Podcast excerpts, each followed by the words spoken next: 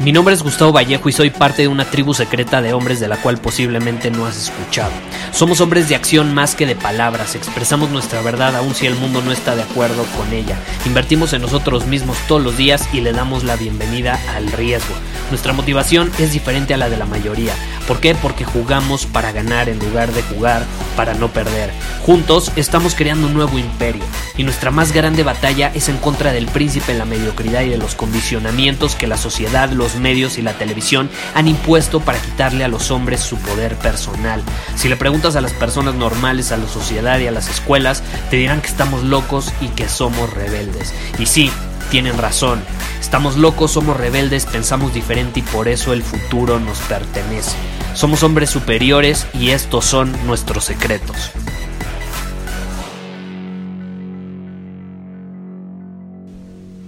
En la mañana fui al gimnasio y saliendo, obviamente pues pago mi boleto de estacionamiento, me subo al coche, voy a salir, me formo para salir, es un espacio bastante angosto y justo cuando voy a poner el boleto en la maquinita para que se abra la pluma y pueda salir, se me cae el boleto, se me cae el boleto.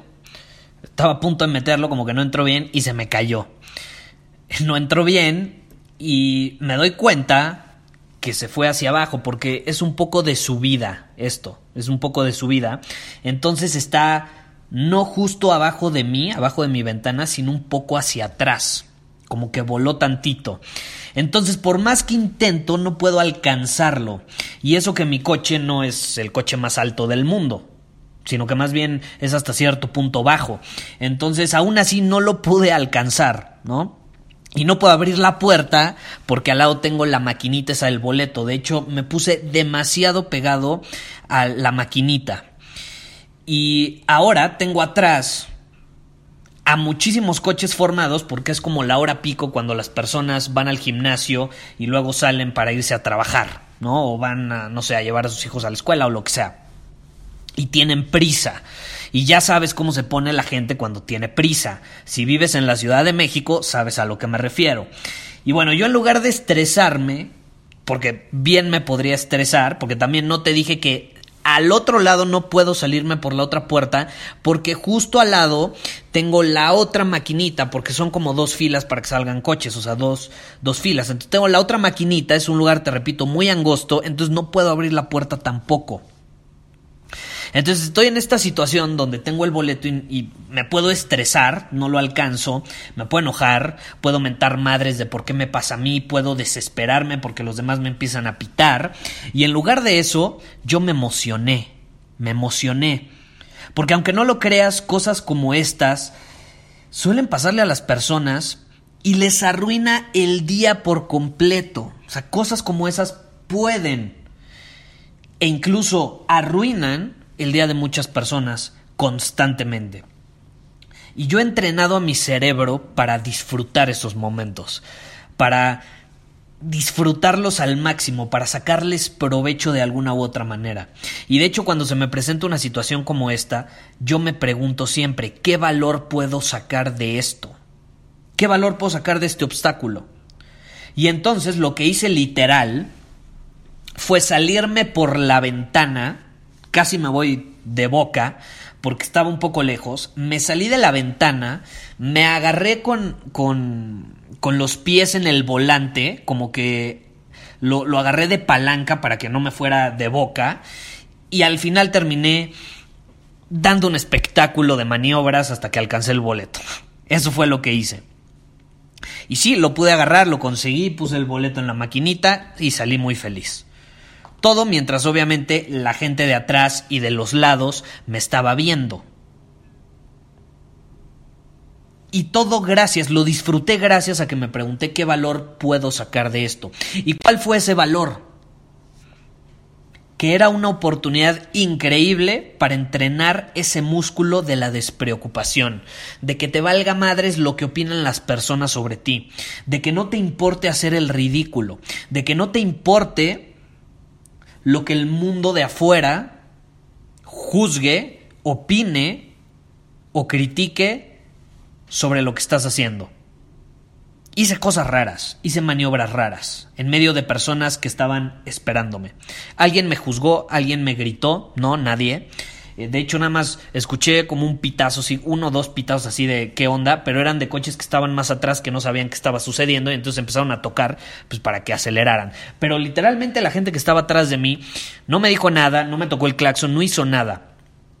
Pero mucha gente se hubiera estresado, se hubiera sentido mal, se hubiera sentido avergonzada cuando ni siquiera tiene la menor idea de lo que está pasando por la mente de las otras personas. A lo mejor las otras personas están tan ocupadas pensando en lo que les espera en su día, en el trabajo, con sus hijos, con su pareja, lo que sea, que no tienen tiempo de estar pensando en lo que estás haciendo tú. A lo mejor ni siquiera se dieron cuenta que hiciste esa maniobra enfrente de ellos. ¿Sí me explico? El punto es que se sintió muy bien. Y a lo que quiero llegar con este episodio es que cuando yo veo a personas, por ejemplo a ti, yo veo al sol. Veo un sol grande que ilumina el mundo con su grandeza. Veo un sol imparable que penetra con sus rayos los rincones más profundos del mundo. El problema es que me doy cuenta que muchas personas, y muy probablemente pueda ser tú una de ellas, que no se ven como un sol. O quizá sí te ves como un sol, ¿no? Sabes que eres un sol, pero te enfocas en las nubes y te enfocas tanto en las nubes que se te olvida que eres un sol. Principalmente si apenas estás conociendo este nuevo mundo del hombre superior, como lo llamamos. Y es que una de las más grandes diferencias entre los hombres más exitosos y los que nada más no avanzan y viven en la mediocridad es que los hombres mediocres reaccionan ante las circunstancias. Los hombres chingones, los hombres superiores, responden ante las circunstancias. Los hombres que viven rodeados de mediocridad y, por lo tanto actúan en alineación con esa mediocridad, se ponen a la defensiva de, de manera reactiva ante lo que sucede. Entran en un estado constante emocional negativo.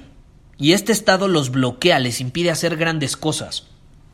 Y es lo que hace la mediocridad al final del día. Deja que las circunstancias los afecten en lugar de ellos afectar a las circunstancias de manera positiva.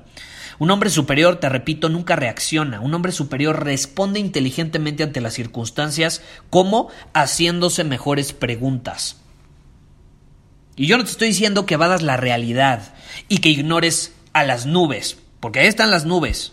Los hechos hablan, ahí están las nubes, se ven. No, no te vas a hacer de la vista gorda, no míralas, acepta que están ahí, pero deja de enojarte, estresarte, intentar cambiar lo que no puedes cambiar. Ahí están, punto, se acabó. Deja de estresarte por ello.